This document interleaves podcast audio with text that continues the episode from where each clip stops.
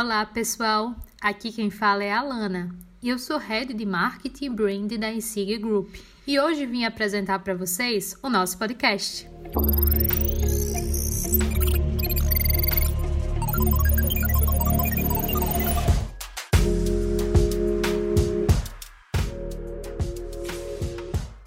No terceiro episódio do nosso podcast, replicamos uma live épica que deu tanto pano para a manga que ultrapassou uma transmissão de 60 minutos do Instagram. O bate-papo sobre o mundo e educação pós-Covid-19 foi um encontro entre ESIG e Startese, com a participação do Cristiano Cruel, Head de Inovação da Startese, e do nosso CEO ESIG Group, Gleidson Lima. O Cristiano carrega um currículo impecável, já tendo desenhado programas de inovação para multinacionais, além de ser especialista pela FGV e MIT. Sem mais delongas, fiquem com o nosso podcast. Queria agradecer, tá? Acho que é, todos lhe conhecem aí, mas queria exaltar um pouco aí quem é o Cristiano Crua, né? O atual head de inovação da Starts, cara aí que, enfim, eu tenho uma grande admiração aí. Ele tem uma missão que é uma missão complicada, hein, Crua, que é hackear aí o conhecimento para poder levar aí todo esse, esse conhecimento aí desse mundo louco para dentro da Start e aí está executando aí os diversos programas, né? Então, que você desse uma mensagem de boas-vindas e aí depois eu vou te fazer algumas provocações. Tá bom, legal. Você é muito generoso na introdução aí. Eu dou boa, boa noite a todos. É sempre um prazer participar, aprender, trocar ideias. Hoje, Gleidson, e e é, de fato é isso. Eu lá na Startse, eu depois eventualmente pode falar mais, mas lá eu tenho essa essa, essa missão que a gente chama de hackear o conhecimento do mundo.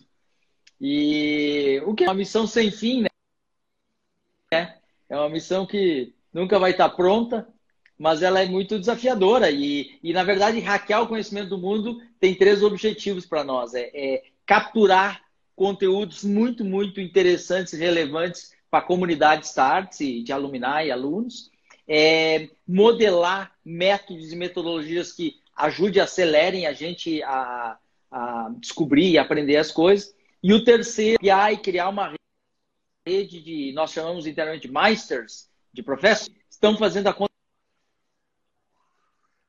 acontecer na prática e trazer eles como convidados de professores da Starts. E é muito bom ter você conosco agora nessa empreitada também aí, Gladys. E assim eu, eu uh, dou boa noite a todos. Show. Cru, para começar, como é que você está vendo aí, enfim, essa mudança toda aí? Como é que. Eu sei que o Maurício já fez uma live conosco, falou um pouco aí do restart, da, de toda essa reinvenção, só que a coisa está assim, tá tão dinâmica que acho que em um mês parece que a gente está vivendo aí em outra escala de tempo, né? Que um mês agora parece que eram seis meses anteriores. E como é que você está vendo aí essa mudança aí nesse no mundo com relação a todas essas transformações? Bom, perfeito. Eu acho que todos nós estamos tentando ainda entender o que está acontecendo, né? Não só o que está acontecendo, eu acho que a grande pergunta estratégica hoje de qualquer negócio, inclusive, as pessoas farão depois certo? Se é que o depois vai acontecer. Mas você sabe que, de fato, a Startse, assim, a Startse é uma empresa jovem, mas faz quatro anos que a gente vem dialogando e trocando ideias e tentando ensinar e aprendendo muito com executivos do Brasil e de fora do Brasil. Os mais diversas áreas, momentos de negócio. E para nós, a lógica de aceleração do mercado estava bem óbvia, era, era, era, fácil entender já os fundamentos do processo de aceleração, né? Que é, giro tecnológico, giro de mercado, giro de práticas de gestão, isso estava dando, impulsionando cada vez mais a roda das mudanças, vamos chamar assim. Mas de fato o que aconteceu foi um, eu gosto de dizer que foi um salto quântico, porque para quem gosta de, de física, uh, quando um elemento uh, quando ele acumula tanta energia, em teoria ele ele, ele salta. É como se a gente viajasse no tempo, né? E eu acho que é um momento. Você sabe que eu acho que a coisa mais curiosa é que, por mais que várias pessoas hoje falem, isso já estava postando que ia acontecer, tinha documentários falando de pandemias e tal. A verdade é que isso foi inesperado e é inédito. Nenhuma, nem, nunca nenhum antepassado nosso viveu isso. Nessa intensidade, com essa dimensão, com essa profundidade. O que fica difícil até recorrer a experiências muito longas do passado. Nós estamos vivendo esse momento inédito e exige de nós, acho que mais do que nunca, a, a habilidade de, de, de, saber lidar com o inusitado, que na verdade é isso. E para todos que são que têm espírito inovador, que têm espírito desbravador, talvez eventualmente seja até mais fácil, uh, Gleidson, porque porque a gente já vivia numa dinâmica. Tudo que a Startse que a gente falava é, sobre transformação em negócios, mercados, perfil de consumo e tal. Parece que aconteceu num, num instalar de dedos, assim, de forma dramática, de forma horrível até, terrível, mas parece que aconteceu. E a sensação que a gente tem é que não só esse evento foi é, aconteceu assim, mas dá pistas, eu não sei o que vem depois, mas certamente nós vamos ver mais eventos não planejados, inusitados, improváveis, chame de cisnes negros, ou como livro bom você quiser, né? Mas nós vamos uma habilidade hoje, como pessoas, profissionais, seres humanos e companhias, nos adaptar numa velocidade muito mais rápida. Show. E Crua, como é que você vê aí é, com relação a essa transformação digital que nós, é, enfim, uma série de questões com relação à mudança do comportamento humano forçado, né? Isso acabou sendo um efeito catalisador para que a gente realmente, é, enfim, faça todo esse processo de transformação digital. Quanto tempo você acha que a gente avançou com essa transformação forçada aí da Covid?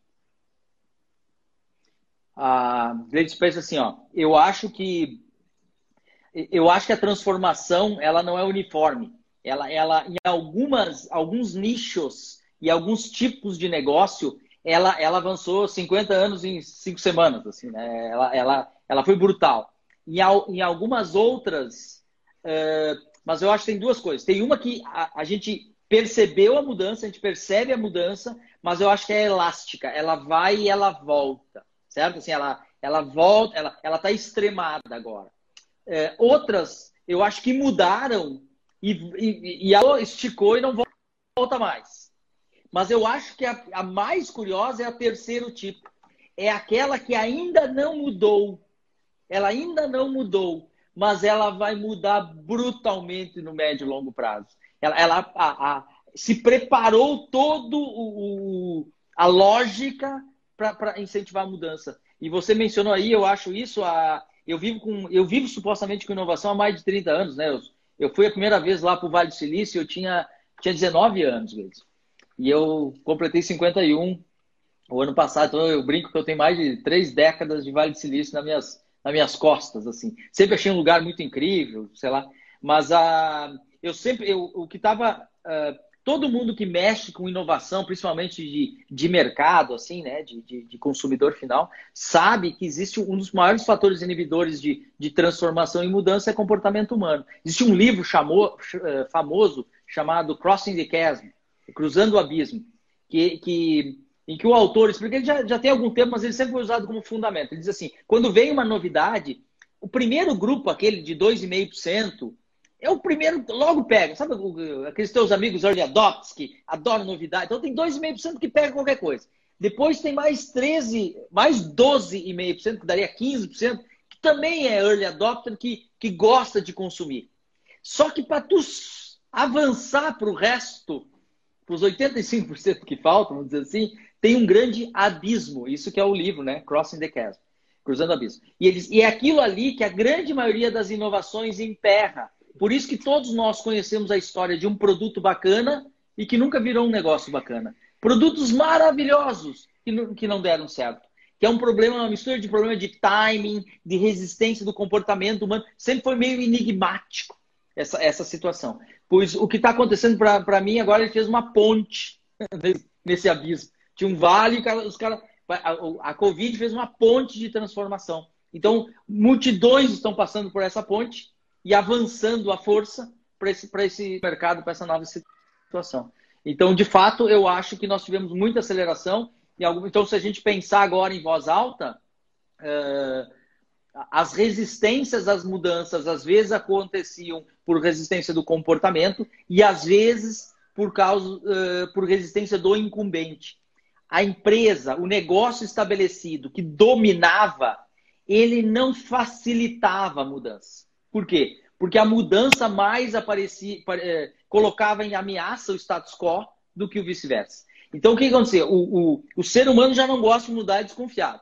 Daí o poderoso, o incumbente, constrói muro para não deixar entrar, certo?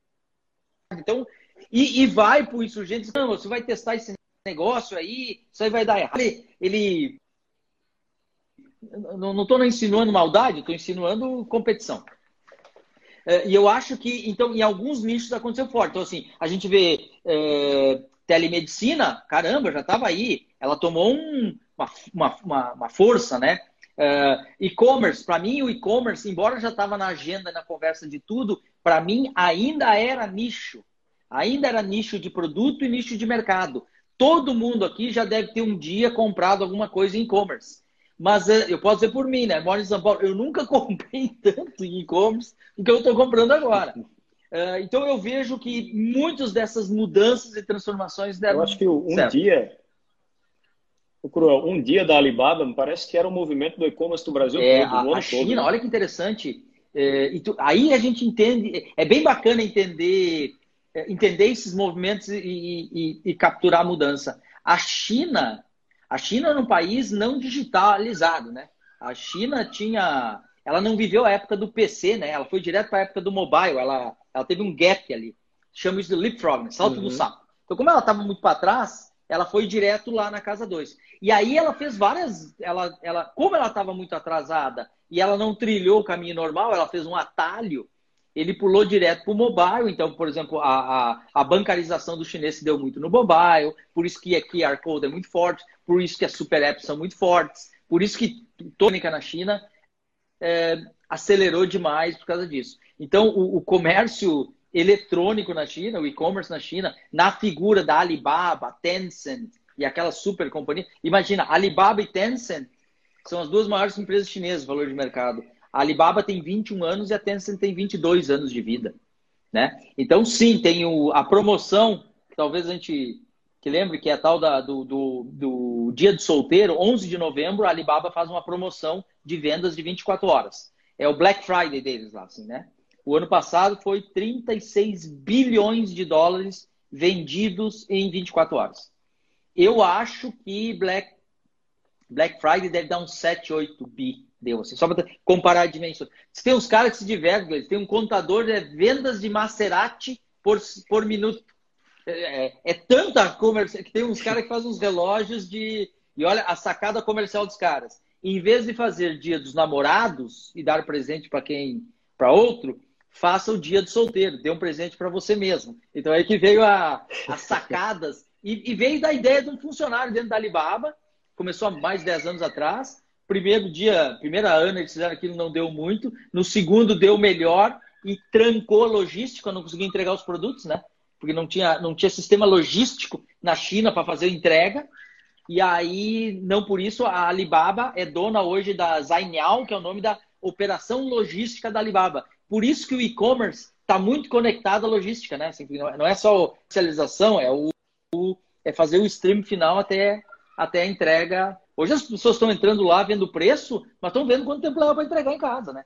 Então, é, essa, essa mecânica e a China, a China, sobre esses aspectos, é uma. Mas ainda é uma coisa a ser desvendada, hein? Para nós, ocidentais, nós temos várias interpretações à distância da China. Não entendemos a cultura, nós não entendemos os protocolos, nós não entendemos várias coisas. E aí, muitas vezes, a gente faz juízo de valor sem entender muito da coisa, né? Mas é o quê? Um quarto da população mundial talvez vive num país só, né? É muito difícil a gente hoje não uh, realmente ficar muito atento e entender muito da, da China.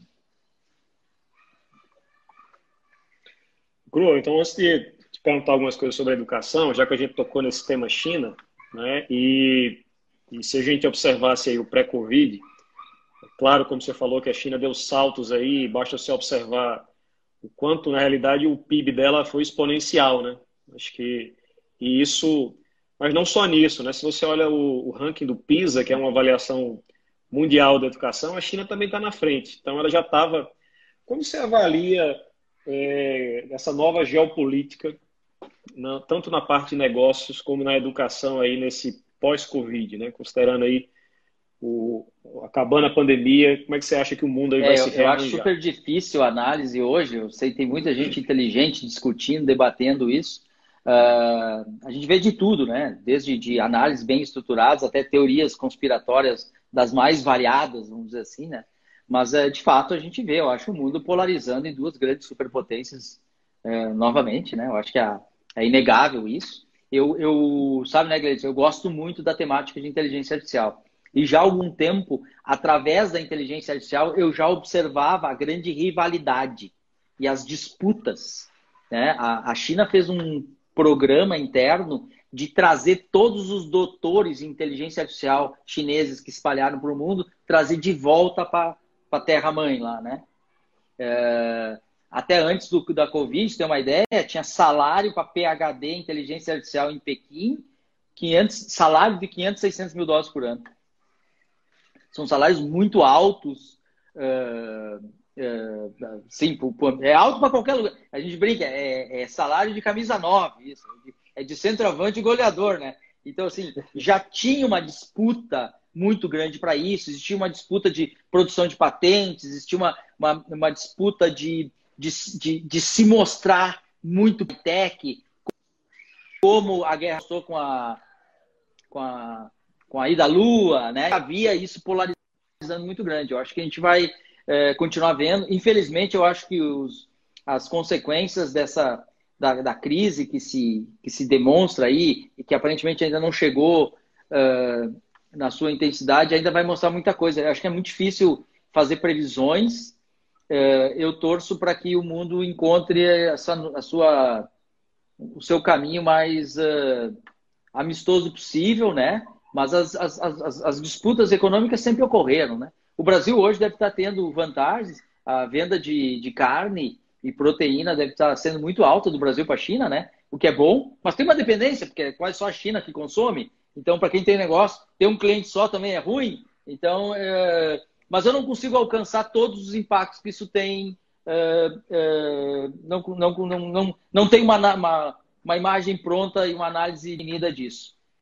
Por isso que eu acho que a melhor estratégia hoje em dia é ficar muito próximo, muito bem informado e, e, e piramidando muito, muito rápido, participando de encontros, conversando com pessoas, vendo opiniões diferentes, não criando posições radicais sem antes tu entender melhor, sabe? Eu acho que a gente ainda vai descobrir muito sobre uh, como vai ser o mundo daqui para frente, né? Nós fizemos aqui na Starts também uma com a dona Luísa Trajano, a Magazine Luiza, e ela foi muito enfática em dizer isso. Quem disser que sabe o que vai acontecer nos meses, não, não sabe nada. Tipo assim, ela não falou isso, mas ela deu a entender que. É, e é verdade, né? É, quem de nós. É chute, né? Quem de nós, em dezembro, tinha no planejamento estratégico isso aqui agora? Certo? Então, quem de nós é, acreditou que estaríamos vivendo uma situação dessa? Seria uma piada, né? E aí nós estamos. O que exige de nós, mais do que nunca, no mundo dos negócios, não interessa qual for uma capacidade, uma adaptabilidade maior do que jamais a gente teve antes. Né? Show. E, e para educação, tá? Eu queria que a gente dividisse a conversa em dois temas, que a gente pudesse falar é, o que é que você avalia que muda. Primeiro, no aspecto pedagógico, né? na, na questão do ensino para crianças e adolescentes, para que depois a gente possa falar um pouquinho aí da questão da andragogia, né? como é que é a questão aí dos ensinos do lifelong learning, continuous reskilling, tudo isso aqui que está. Mas primeiro, por aspecto pedagógico, é, o que, é que você acha que é, essa transformação forçada aí está mudando no aspecto pedagógico? Pois então, né? Eu acho que você sabe que uma das uh... alguns dizem que a Covid não criou novas tendências. O que ela fez foi acelerar brutalmente tendências que já eram mapeadas, certo? Essa é a, uma das sugestões, né? O que a gente já via muito sobre o modelo tradicional de Educação, vamos chamar assim. É... E, então, era, era, era, sempre a gente via alguns tipos de é, cenas mostrando uma sala de aula 1900 e uma, e uma em 2000, é, e, e, dizendo não mudou nada, né? É, então, assim, a gente já via um pouco dessa essa coisa perseguindo a gente, mas não estava claro todas as o que, que a gente tinha de novos métodos bacana, uso de tecnologia na educação, sim. Uh, eu interajo com muita gente de educação, uh, não só por causa dos congressos que a Estado se faz, mas em todos os, em todos os níveis. E, e eu sei, e eu como sou pai de um adolescente, eu sei como é difícil a gente fazer essas escolhas. Né? O que, que é uma boa escolha? Qual,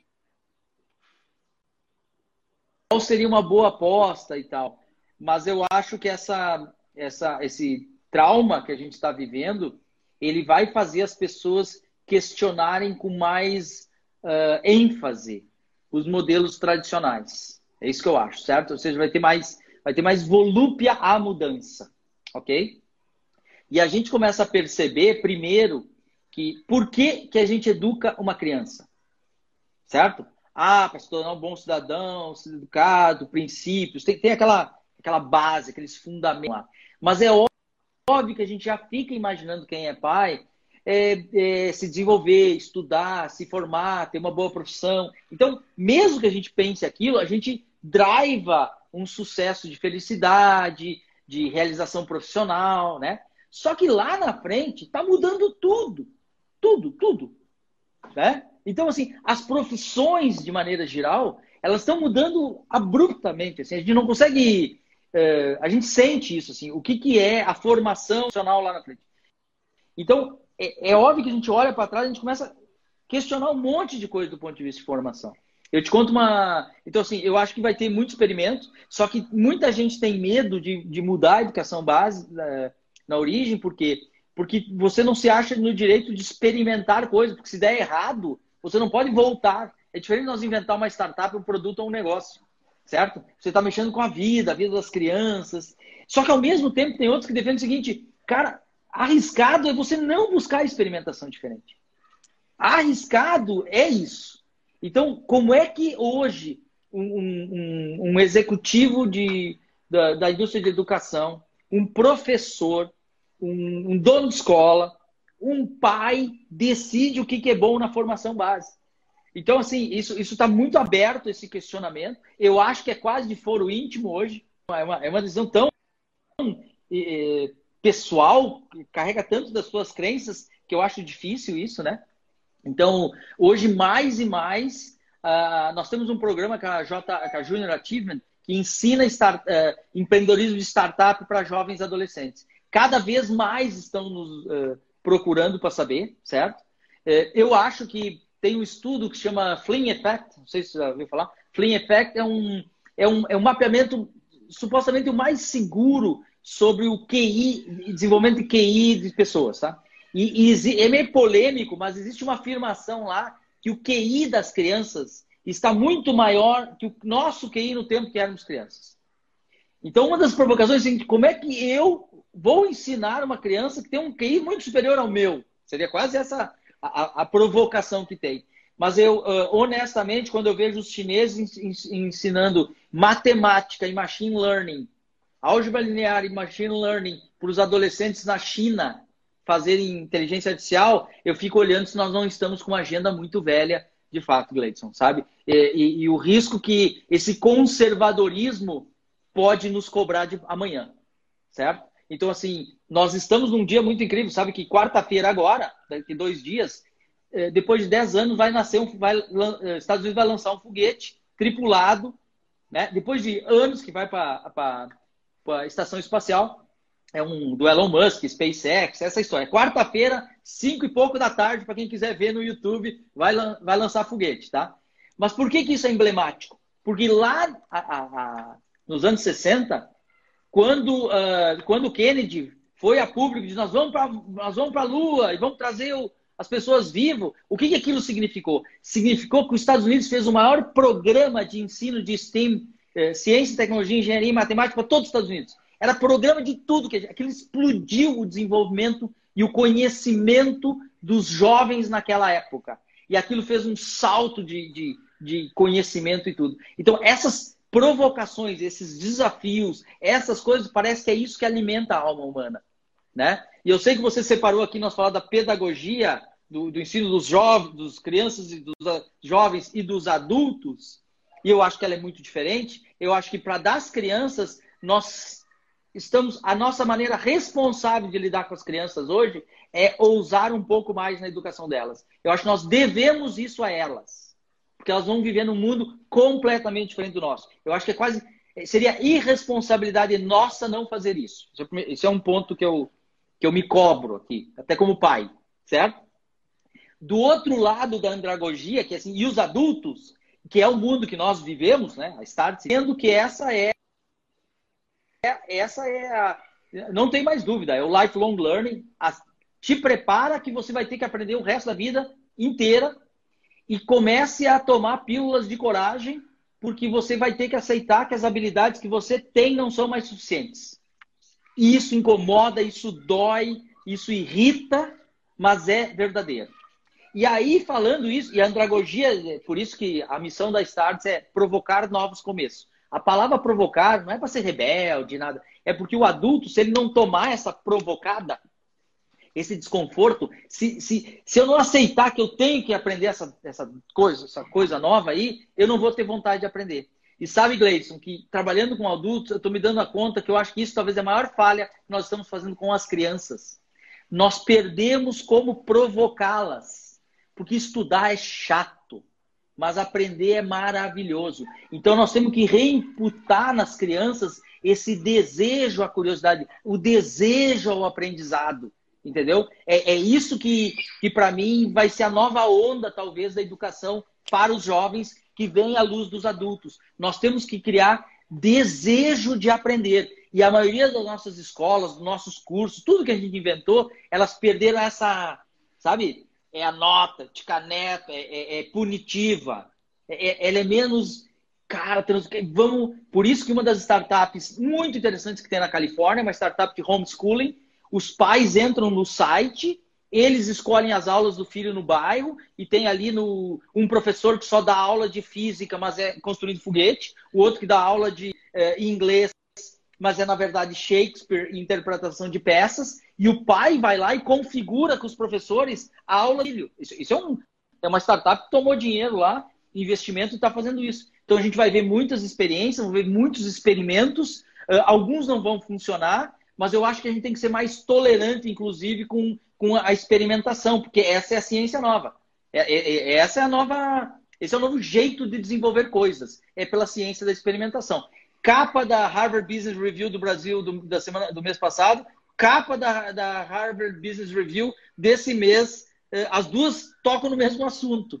Nunca foi tão importante entender da ciência de experimentação. Método científico trazido de volta a negócio. Show de bola. Então, Cru, vamos fazer aqui um raciocínio para a minha próxima pergunta. Então, é, a gente vê que o aspecto pedagógico é um aspecto desafiador, até porque Muitas vezes a gente está ensinando crianças e adolescentes coisas que talvez aqui na sua vida adulta ela vá trabalhar em outra profissão ou em coisas que nem existem hoje em dia. E está é, tá sempre aprendendo, reaprendendo, é algo que é importante, é algo que é essencial, e aí entra a questão do lifelong learning e tal.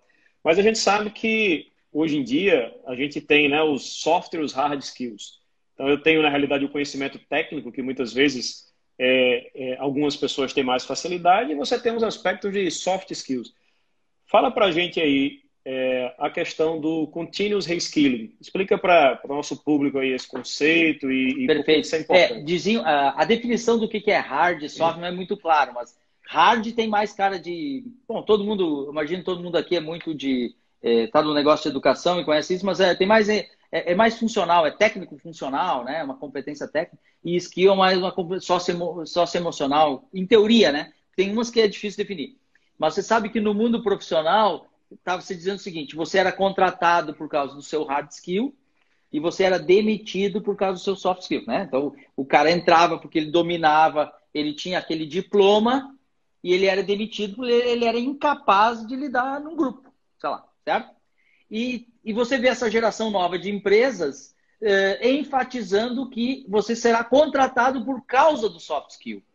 A tua habilidade socioemocional, de lidar com grupo, de resolver problemas complexos, de uh, autodidatismo, sei lá, eu poderia colocar isso como soft skills. Mas, ao mesmo tempo, eu acho que vai haver uma inversão, Gleice.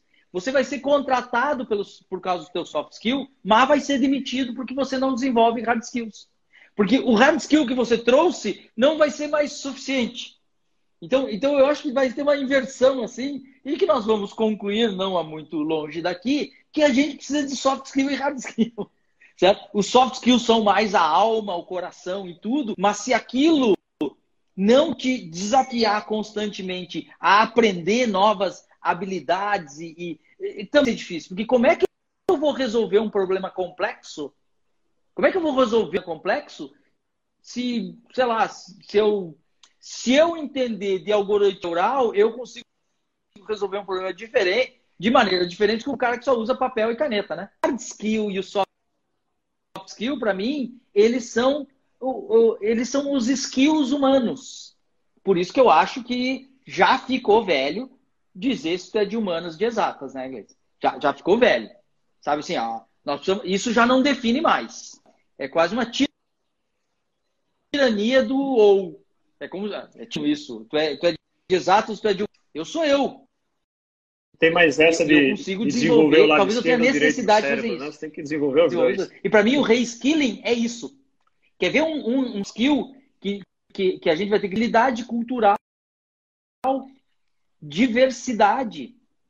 A maioria de nós que está aqui escutando, nós viemos de gerações que carregavam muito preconceito. A gente não lá, não gosta de assumir. Então, nós estamos sendo desafiados eh, na vida hoje a lidar com muito mais diversidade. Então, isso, eu acho que são. Acho que eh, haverão novos soft skills, entendeu? Assim, também para ver. E certamente muitos novos hard skills também que a gente tem que desenvolver. E essa, para mim, é a jornada humana. A jornada do lifelong learning. A gente nunca vai estar pronto. E isso, para mim, é a magia da, isso mim é a magia da vida. A, a diferença. Uh, o fundador da Singularity, da Universidade Singular, Singularity University, lá na, na, lá na Califórnia, que é o Kurzweil, ele tem uma frase muito interessante. Ele diz assim: a, a diferença de nós, seres humanos, para outros do planeta, é, a, a, grande diferença é que nós somos capazes de criar. É, nós somos capazes de criar tecnologias que nos permitem criar ainda outras tecnologias. Para mim, é, a capacidade nossa humana de descobrir, inventar, criar, é o que nos diferencia brutalmente, é, usando tecnologia como algo que não é natural, certo? Então, eu acho que essa é a grande, esse é o grande, essa é a grande sina humano, Gleides. Eu não sei se isso é uma maldição ou é uma coisa maravilhosa, mas nós não conseguimos parar de sonhar coisas diferentes, de inventar coisas diferentes, de buscar coisas diferentes, né? Então, eu acho que essa é uma das grandes razões até pelo qual a gente pensa. Uhum. E nesse ponto, Cruel, considerando que cada vez mais o reaprender, desaprender, o reaprender ele vai ser a tona aí da história, é, que geração você acha que vai ser mais afetada com isso? E o que é que você acha que vai? Tem várias pessoas aí, né, inclusive grandes CEOs de grandes empresas que é, defendem que a gente não tem outro cenário, outro caminho que não seja uma renda básica universal, porque vão existir, na realidade, tantos, é, tantos analfabetos, digamos assim, funcionais dessa nova tecnologia, que vai precisar ter alguma mudança aí de maneira, é, enfim, transformadora. Como é que você enxerga esse cenário? Sim, é... Acho que duas coisas. Ah, você sabe que, eu acho que faz umas duas semanas, a primeira-ministra da Escócia veio a público dizer que nós teríamos que ter, uh, uh, discutir uh, renda universal, renda básica universal de maneira sóbria a partir do que está acontecendo, certo? Ela falou isso. Sempre que a gente fala em renda básica, UBI, o que for, a gente começa a ter debates políticos em torno daquilo. Então, pela primeira vez, eu acho que nós vamos ter que discutir isso tirando os preconceitos e as bandeiras, certo? Acho que essa vai ser a melhor maneira de fazer isso. A gente já dis, uh, discutia, chama, o inglês, né? Universal Basic Income. Já discutia isso acreditando que a inovação tecnológica fosse causar uma ruptura tão grande de empregos que nós seríamos obrigados a lidar com isso. Inclusive, tem um candidato a presidente dos Estados Unidos, que não ganhou quase nenhum voto, que se chama uh, Andrew Young. Ele, ele é famoso nos Estados Unidos, um bonezinho escrito Math, M-A-T-H, Math de, de, de matemática, como se fosse inglês matemática.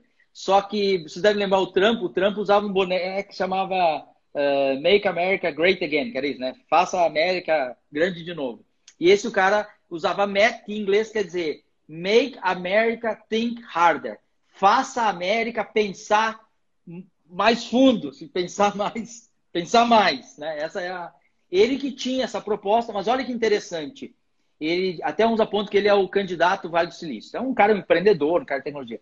Mas a afirmação dele antes da Covid era que a evolução tecnológica era tão intensa que nós teríamos que cuidar para remanejar e realocar essas pessoas inteiras. E que trancar a evolução tecnológica era um mal pior que isso. Porque a gente já aprendeu, né, Gleison? Não é a tecnologia que tira emprego. O que tira emprego é falta de clientes. Certo? Então, assim, é, essa é uma dura realidade. O que faz perder emprego é a falta de alguém pagando pelo valor que aquela organização entrega. Então, eu posso defender o que eu quiser. Se o chinês fizer mais barato, caramba, meu, eu, eu, eu não consigo lidar com isso, tá? Então, o que ele propôs, chamado dividendo.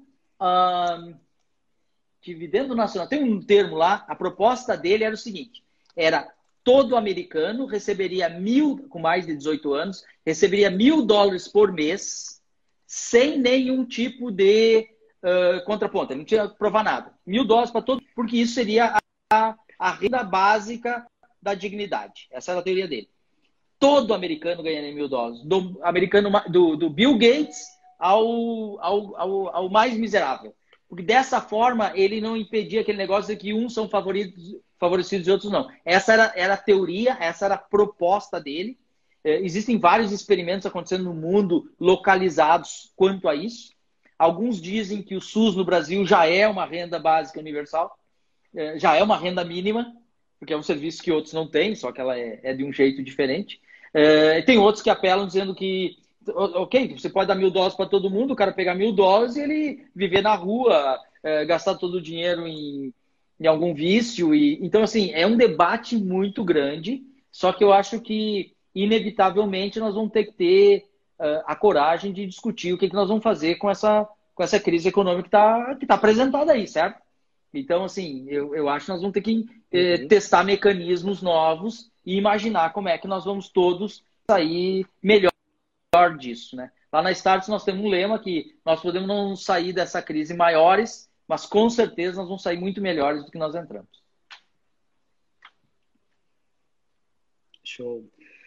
Cruel, e a gente é, sabe, né, pelo que está compartilhando conosco, que o, a questão do lifelong learning, continuous reskilling, isso é algo que todo profissional vai ter que ter. Agora, com relação ao líder, por exemplo, um empreendedor, alguém que exerce uma função de liderança, quais são as características mais peculiares aí que essas pessoas devem ter aí dentro desse novo mundo?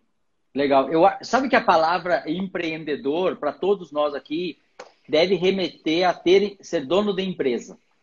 Mas se a gente ampliar isso, a gente pode entender que empreendedor é quase um, é uma maneira de pensar, é um jeito de agir, certo? Eu, eu posso levar que o, o entrepreneur, que veio lá da eh, francês, ele talvez pudesse dar essa conotação. Ela, ela tem um pouco de associação com risco, mas ela, ela parece que combina com o que é a própria natureza humana, certo? A, a insatisfação com o que tem, é, imaginar mundo novo, criar, ser criativo, mais ousado, sei lá, coisas desse tipo. Então, eu acho que uma das características de liderança naturais que, que, que, vai se exigir é um espírito de empreendedor. As empresas já falavam espírito de dono certo? Então, eu acho que esse espírito empreendedor nós vamos ver mais presente, mais, é, mais assim. Por outro lado, a Arce tem um. Você vai participar como professor convidado nosso. O gestão, gestão inovadora é um framework que a Start se criou, baseado nesses últimos anos de pesquisa, entendimento, lidando lá no Vale, na China, né? É, e aqui a gente criou e, e, a gente encontrou, nós mapeamos lá 12 aspectos é, que parecem estar na agenda de um novo tipo de gestor inovador, certo? Que conversa muito com liderança também para nós, assim. E elas e é interessante porque elas parecem ter uma certa ambiguidade. Esse está sendo um pouco do problema, Gleison. Eu tenho que ser isso, também ser é, é, humanas e exatas, entendeu? Assim, ó, parece que o, que o líder, o líder novo, ele mais do que nunca ele vai ter que combinar skills e ele vai ter que agir conforme contexto, porque o contexto muda. E o contexto mudava muito pouco. Pensa quem é professor aqui está nos escutando. Se você é professor de escola de, de jovens, você foi envelhecendo e os teus clientes não, né? Porque cada ano entrava uma turma nova naquela mesma idade. Você foi envelhecendo, a turma não, certo? Assim, ó. É, e o contexto mudava pouco. O contexto mudava muito pouco, né? É, comparado com o que está mudando. Não estou nem falando de Covid, né? Então, esse contexto, esse, esse, essa velocidade de mudança das coisas, ela exige da gente, como ser humano, como líder, como qualquer profissional, eu diria, tá? É, uma, uma, uma, uma vontade de desenvolver habilidades novas muito grande. O líder novo, ele vai ter que ter essa, ele vai ter que, ele vai ter que aprender na nossa linguagem aqui, ó, ele vai ter que ter um repertório sobre tecnologia, mercado, gestão muito maior para permitir que ele observe o futuro com outros olhos. Ele, ele vai ter que trocar lentes.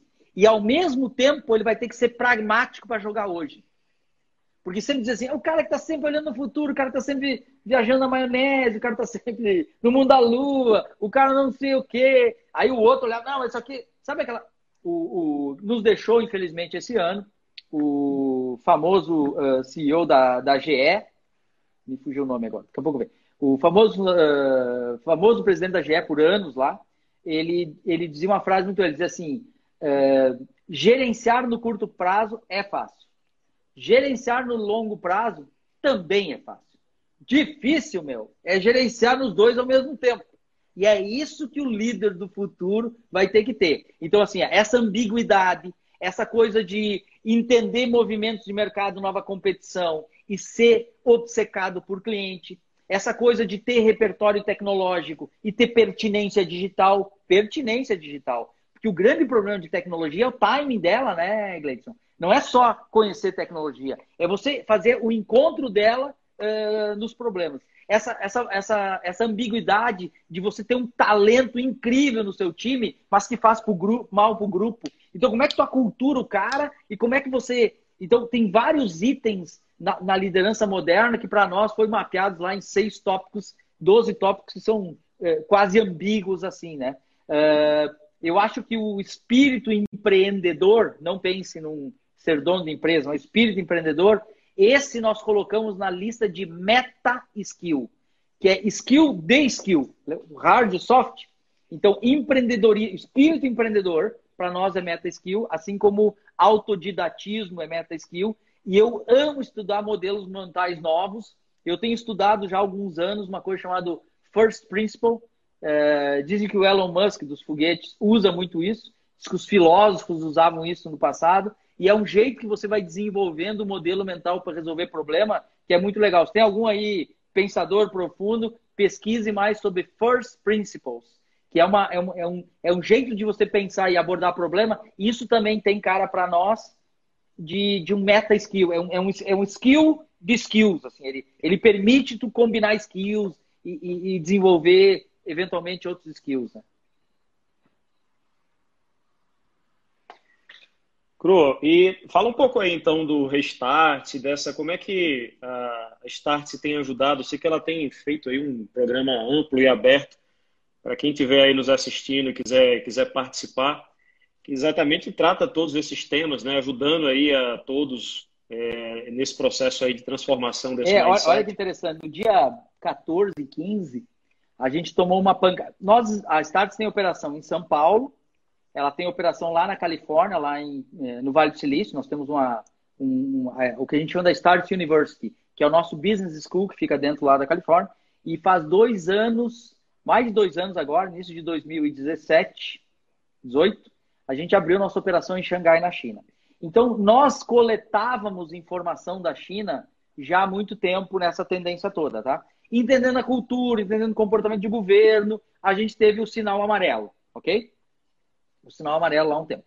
Daí a gente ficou monitorando, como? Por quê? Porque a gente fazia muita. Uh, Gleice tem uma ideia, eu acho que só para a Califórnia, nos últimos quatro anos, mais de 5.500 executivos brasileiros foram fazer programa de educação com a Starts lá na Califórnia. Então, foi um programa de uma semana nosso lá. Então, é, era um fluxo enorme, assim, de, de, de gente, né?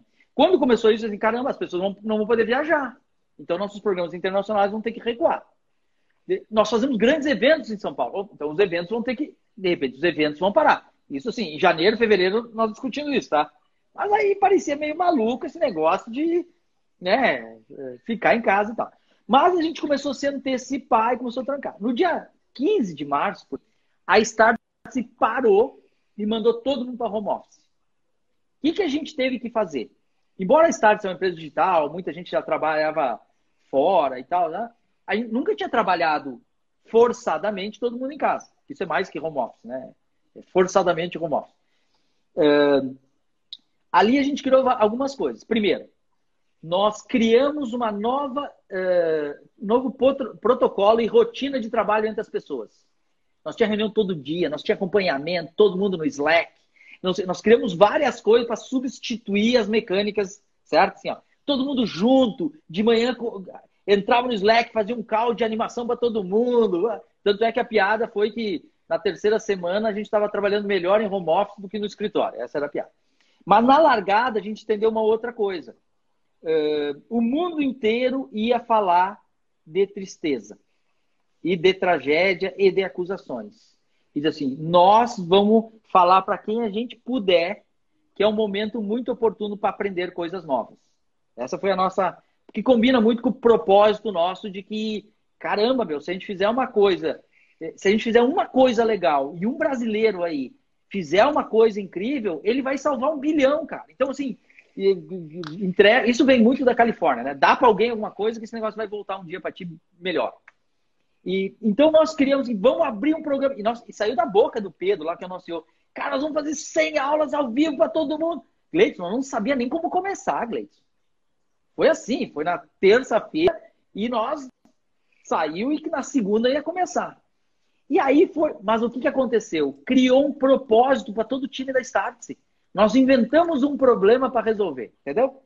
E que era um problema do bem, e que ajudava os outros, e quando as pessoas se engajam em coisas que têm propósito verdadeiro, cara, é outra vibe. É outra, é outra energia.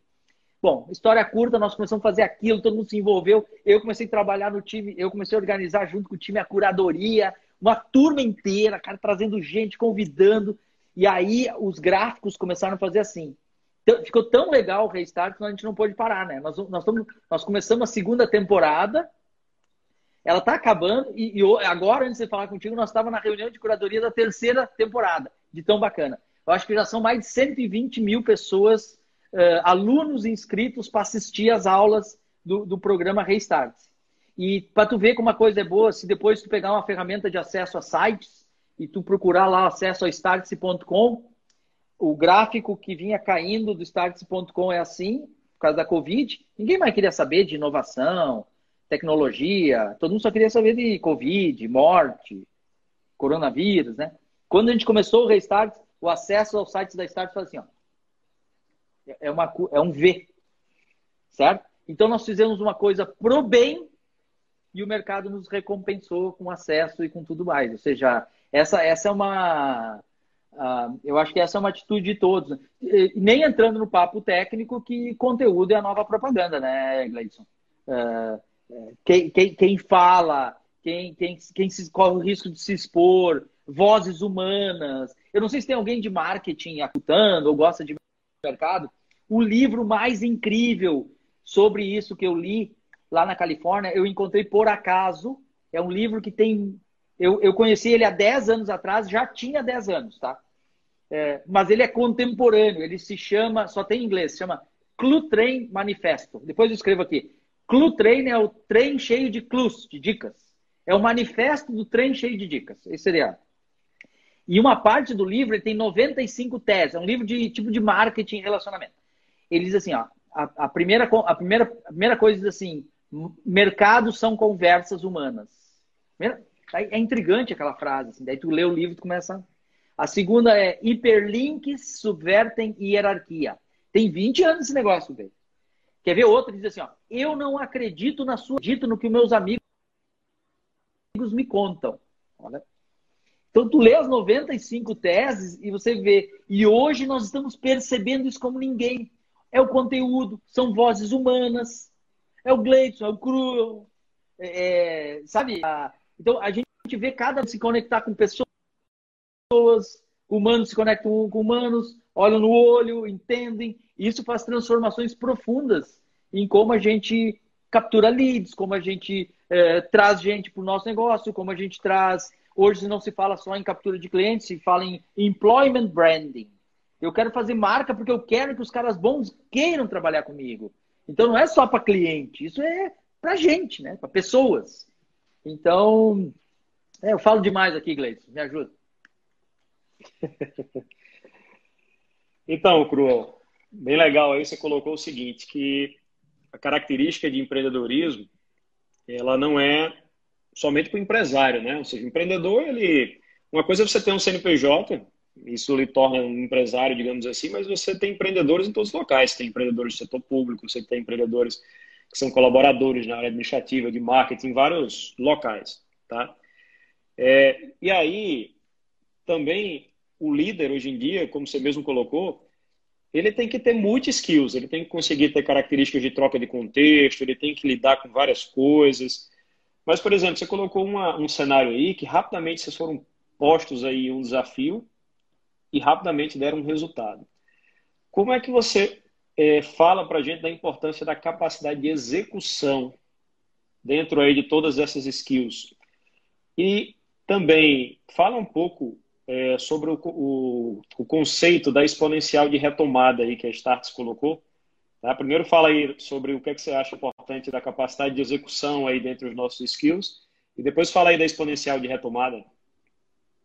Legal. Não, eu acho total. Eu acho assim, por isso que é muito importante ter time bom. Quando, quando a incerteza de negócio é grande, e todo mundo tem que aceitar agora que ela, é, ela nunca foi tão grande e ela é, vai ser, quanto mais variáveis nós temos, mais, mais é, combinações eu tenho. Então, o mundo ele se desenha para qualquer um cada vez mais incerto. E em vez de eu sofrer com isso, eu tenho que aprender a lidar com isso. Então, essa é uma mudança. Quando você tem um, um grau de incerteza muito grande, o que, que é muito relevante? O que, que é mais mais relevante?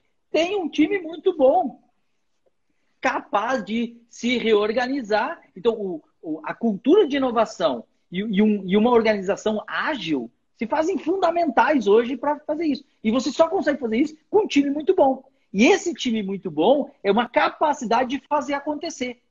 O que é startup, né? A gente fala startup. Startup, meu, é colocar em movimento. Startar. É, é rodar a roda para startar. Não é ficar dando ideia. Certo? Não é, é ter uma ideia.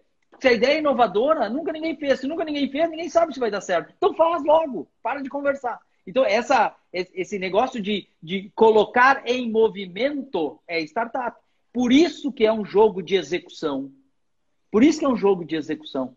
Né? Não é porque é um jogo de execução só porque o cara não pensa e executa. Não, o cara cria hipóteses, cria através das hipóteses, ele cria alguma coisa mínima para ajudar ele a experimentar, que no mundo startup virou apelido de MVP, né? Mas ele, ele tem que criar coisa para poder o experimento ser mais rico. Ele tem que fazer bom, bonito, barato, rápido para aprender logo. Então essa é a lógica. Por isso que a capacidade de execução é fundamental. A Startse tem isso no seu DNA, talvez porque ela nasceu uma companhia assim. Então, nós sempre fomos uma máquina de experimentação. Então, quando deu essa crise, nós aceleramos. A, a Start tinha cinco streams de receita. É, é, conferências, mega conferências que a gente fazia, é, imersões internacionais, cursos presenciais, é, cursos em company nas empresas e cursos digitais online. Cursos digitais online era um stream menor da receita da Starts. Por quê? Porque os outros geravam muita receita e muita gente tinha preconceito com online. As pessoas, nós tínhamos preconceito. Parecia uma coisa meio segunda linha, meio ah, não sei o quê, né? O que que aconteceu? É, nós, nós viramos todo o canhão para uma coisa só. Nós na Startse, a aceleração da digitalização dos negócios da Startse que aconteceram nos últimos 60 dias foi a coisa mais incrível do até porque nós não tinha outra opção, né? Então, isso mostra a capacidade de execução quando você traça uma reta e bota todo mundo num propósito lá. Tanto é que nós lançamos essa semana o Startse Prime, que é o clube de assinaturas da Startse, né? É um programa ainda para quem é mais early adopter. Ele tem um monte de vantagens comerciais. É que nem o Startse, é que nem a Amazon Prime, que foi de, de fato a inspiração, né? Ela não é uma transação econômica uh, vantajosa, mas ela é, uma, ela é um modelo de relacionamento com quem realmente quer. E ali a gente vai entregar muito valor, né? E vão, vai ser o nosso campo de experimentação, vai ser um monte de coisa. Ele traz pessoas muito interessadas e essas pessoas interessadas nos catapultam, entende? Porque é normal, você junta. Uh, eu acho que a Starts conseguiu, em alguma dimensão, virar um grande movimento uh, Gleidson, de gente inquieta desse país. Então as pessoas inquietas começaram a conectar na Start, começaram a vir, começaram a fazer curso, começaram a fazer mais coisas, começaram a uh, levar para dentro das empresas. E isso faz o quê? Isso, isso faz girar mais rápido. Então nós criamos, um, criamos uma comunidade, entre aspas, que nos acelera muito, faz a gente aprender muito rápido. Então, o que, que é? Tu tem que ser capacidade de execução. Por isso que o mundo digital dá tanta vantagem.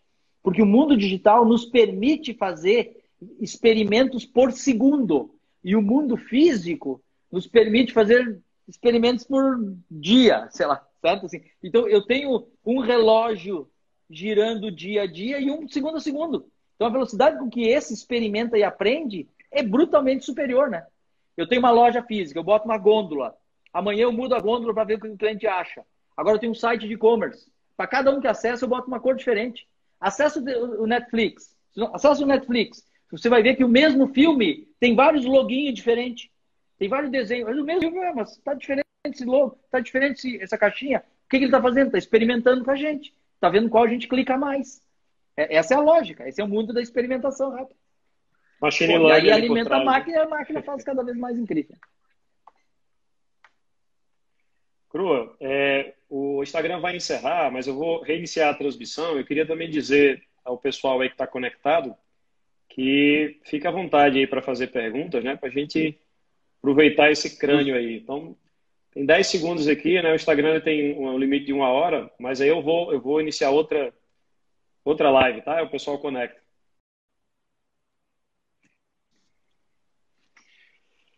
Mexe, quando o papo é bom, a gente nem vê passar, né? Não, super. Eu falo demais aí, tu me puxa a orelha aí, Gleison. Eu fico me, me animando com esse, ser muito com suas conversas. Bom, a gente já conversa muita coisa, né? Fora daqui também, mas super legal nós trocar ideia. Não, acho que isso é. Eu, eu também busco defender muito aí a questão da execução, né? Para o time, porque é, um exemplo também conosco foi essas transformações. Nós trabalhamos tanto na área de saúde quanto de educação, mas a educação é o nosso carro-chefe. E quando a Covid aí pegou todos de surpresa, e questão, por exemplo, de telemedicina é, já fazia tempo que a gente discutia também. Ah, vamos, vamos mas isso não está regulado, o mercado. É, vamos fazer isso agora não, porque a gente não tem como vender e tal. Então, quando foi é, a situação da Covid, disse: ó, é agora, é agora, vamos fazer isso uma semana. Né? Se a gente. Também a, a situação da, da webconferência, né? vários clientes nossos aí sem ter como, é, como levar suas aulas, e a gente também rapidamente, em menos de uma semana, colocou uma ferramenta de webconferência então, eu acho que a, a capacidade de execução ela é importante. Agora, se você só executa sem, na realidade, ter as outras habilidades, sem você conseguir medir, sem você conseguir liderar. Então, eu acredito muito realmente nisso aí, de que o líder hoje, mas não só o líder, o time como um todo, né? Ele tem que ter muitos skills, ele tem que estar trabalhando em muitos contextos, né? Ele tem que estar ali ligado em várias coisas. É, mas fala aí, eu, eu, te perguntei sobre a exponencial de retomada. Fala um pouquinho para a gente aí o que seria isso, com quem tá, foi afetado e o que é a exponencial de retomada. Perfeito. A, A Startse, quando parou no dia 15 lá, que deu a parada, a receita da Startse, a Startse é uma empresa que, que seguia crescendo muito. Teve os melhores, janeiro e fevereiro são os melhores meses de faturamento da história da Startse, que sempre foi de crescimento. Uh, em março, a receita zerou, sumiu. Zero de pedido. Mas não foi assim, caiu 20%. Puf! Caiu quase a zero, assim, certo? E aí, lógico, né? Então, a, a e, e, a, e o, eu, acho que uma das a Startse é, uma, é, um, é um business school, tá? É uma escola de negócio. Só que ela não tem nem cara de negócio, não tem cara de escola e não tem cara de negócio convencional. É, é como se fosse uma escola de novos negócios, certo? Essa é a, uma das, eu acho que uma das uh, coisas boas que a Startse tem é que ela pratica o que ela fala. Então, nós somos, do ponto de vista de organização, um experimento vivo do, do debate que a gente promove para fora. Então, nós, assim, para bem e para ruim, certo? Então, nós somos máquina de experimentação, a gente tem lógicas, é como se fosse um campo de provas para diversos desses eh, conceitos. Isso, eu acho que tem duas vantagens. Primeiro, que a gente descobre as, as besteiras fazendo. Segundo, que isso dá muita autenticidade. Então, nós não somos cavalo pintado de zebra.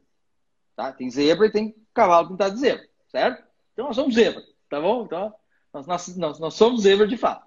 Então, essa lógica, eu acho que nos ajuda a ter uma dinâmica e uma velocidade, vamos dizer assim, de, eh, de fazer as coisas. Quando a gente entrou na. teve aquele, aquela zerada, a gente acabou desenvolvendo. A gente criou um comitê de crise e a gente começou a criar uma mecânica de funcionamento ali. Em que já na saída a gente dizia é olhar o peixe e olhar o gato. Certo? Porque, porque a dinâmica existe, a tal da dualidade, essa ambiguidade que a gente tem. É, então, era lógico para nós que, ao mesmo tempo que a gente tinha que começar a estancar o sangramento, vamos dizer assim, é, a gente tinha que começar a reformatar o crescimento. E uma das coisas que as pessoas têm dificuldade para aceitar é que na crise se, a gente tem grandes oportunidades, certo? Sempre todo mundo diz isso. E parece, para alguns parecem é, autoajuda. Só vou carregar aqui para nós. Para alguns parecem é, talvez uma frase de autoajuda, né, Gleidson? Mas para outros não. Isso, isso é uma lógica historicamente que funciona. Tem esse cara chamado Ram Emanuel. Esse cara trabalhou com Obama e é dele a frase que ele diz assim, ó, uma crise, é, uma boa crise, você não pode desperdiçar. Ela é o melhor momento para você tentar uma coisa que antes você achava que era impossível. E isso tem uma lógica natural. Quando as pessoas entram num processo que nem esse, as pessoas recolhem, as pessoas não experimentam. E ao mesmo tempo, o mercado lá fora, todo o mercado está buscando alternativas. Todos todos os seus clientes e todos os clientes que nós estamos falando, nesse momento, estão buscando alternativas, porque eles estão sofrendo, nós estamos sofrendo. A gente está mais disposto a pedir um teleentrega que você não pedia, pedir um não sei o que que você não fazia, testar um curso online que você não fazia, tá todo mundo isso. Então, o que, que acontece? Quando acontecem esses eventos, as placas tectônicas do terremoto se mexem, cria buraco e ali criam-se novos experimentos, certo? Então, a lógica de retomar agregando novos negócios é muito relevante. Então a Startse virou o canhão para o digital dela, que era uma coisa que tinha, mas ela não era, ela, ela não era o grande stream de receita da Startse. Só que ele cresceu tanto nesses últimos 60 dias que se retomar, nós vamos retomar muito maior do que nós éramos.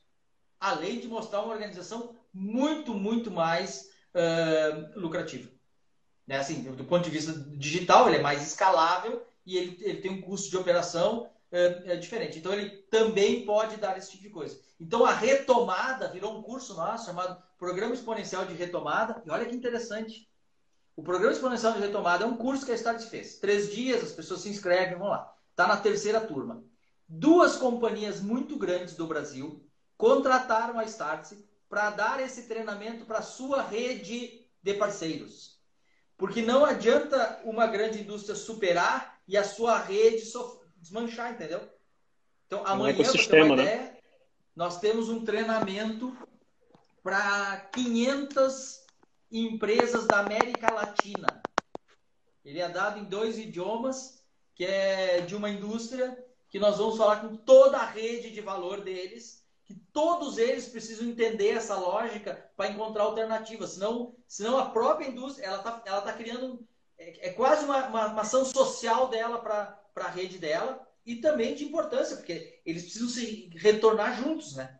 E, e não re, retornar com falhas. Então, o programa exponencial foi um programa que deu muito certo, assim, tem muito da nossa prática ali, muito do que a gente fez ali, e ele é basicamente o seguinte: te protege as técnicas de proteção, contra-ataca, por isso, assim, ó, quem não está no digital hoje não existe, né? Quem não está no digital hoje não existe no mercado. Saiu da vitrine, né? E o terceiro é é a melhor oportunidade para redesenhar novos fluxos de receita para sua empresa. Novos fluxos de receita. E nós criamos um framework de elaboração de novos streams de valor, né? Novo, novo dólar, a gente chama, né? Novos dólares. Quero dólar de outra cor agora. Então, é esse, esse, é, esse é a lógica nossa. Protege, contra-ataca e se reinventa. Show. E, Cru, nessa, é, nessa vibe aí de a Start estar tá trabalhando mais em gerar conteúdo, falando de coisa boa, né? A gente, eu também, assim, eu estou procurando, evito, assisto o jornal um pouco, porque na realidade você só vê coisa ruim relacionada a Covid, então é bom você focar em, naquilo que está dentro ali da, da, da, sua zona de atuação. Mas, enfim, para a gente encerrar, agradeço muito aí sua participação. Fala para a gente uma mensagem positiva de, eu acho que vão ter várias novas oportunidades, eu acho que, que o pós-Covid, enfim, vai ser outro mundo, com certeza mas eu acho que também vai ser um mundo cheio de novas oportunidades. Então, fala para a gente aí uma mensagem positiva do que, é que você acha aí que vai ser esse nosso novo mundo pós-Covid. Ó, eu acho que a gente tem que respeitar a. Eu acho que o, o, o empreendedor, nós falávamos do espírito empreendedor, né? O empreendedor, naturalmente, ele é um otimista. Senão ele não, ele não conseguiria nem ser rotulado de empreendedor certo? Uh, e eu brinco que às vezes o, talvez o, o, o, intelectual é mais pessimista, mas o empreendedor é mais otimista, certo? E, e, eu acho que é, eu acho que isso não é ser inconsequente. O otimista é olhar com lentes de, de é, lentes de, de oportunidade, entendeu? Não estou dizendo que ele não sofra, até porque ao contrário, a, a, a atividade empresarial é terrível. Talvez seja a pior profissão que existe né? Uh, ela é muito, ela é muito dura para quem, quem desafia fazer. Mas eu acho que historicamente todas as vezes que, que, a, que a humanidade passou grandes traumas, ela, ela, ela, ela teve mais coragem, talvez, de enfrentar os seus próprios, uh, as suas próprias uh, mazelas, as coisas erradas que ela fazia. Uh, então, esse é um lado otimista disso. Eu acho que nós temos um drama que é a vida humana, que eu não, não preciso nem comentar. Existe outro drama que são os impactos econômicos, que eu acho que nós ainda precisamos fazer. Mas é, é, é óbvio que é isso vai nos tornar. Eu acho que a maioria de nós que hoje está, é, talvez, é, reservado em casa, está com medo é, por causa das pessoas que amam, do trabalho, do futuro, certo? Eu acho que nós também, nesse momento, estamos questionando um monte de coisas do que é valor, do, do que é fazer o bem, do que é compaixão, do monte de outras coisas, né? Até o preconceito com coisas novas. Até isso. Então eu acho que agora, eu acho que nós vamos renascer, vai passar, e eu acho que nós vamos ressurgir como humanidade, como sociedade, ainda muito melhores que o curso normal ia nos levar. E, infelizmente, é, é, é, será, será dolorido. Ainda bem que não foi nenhuma guerra de gente se matando, entendeu? Podia ser até isso. E eu acho que sim, nós vamos sair disso muito melhor. Eu acho que esse é o, esse é o tom de otimismo que eu, que eu gosto. Eu tenho certeza que eu vou sair um cara melhor disso tudo que está acontecendo, entendeu? Porque eu eu tô aqui é, como todos uh, com ansiedade maior, maior preocupação, uh, assim, imaginando vários dramas da vida humana, mas eu acho que ao final eu vou sair um ser humano melhor. Esse é meu Esses são os meus dois centavos aí para conversa. Show, meu amigo. Agradeço muito aí. Acho que aprendemos muito aqui contigo. Acho que foi um papo legal. E nos vemos amanhã. Tá bom, obrigado, hein? Amanhã temos que trabalhar, hein, inglês. Vamos lá, amanhã vamos lá. Vamos aprender e compartilhar. É o novo mundo. Tá bom, muito obrigado. Agradeço toda a sua audiência aí. E é isso, vamos lá, vai passar e nós vamos sair melhor dessa. Um abraço.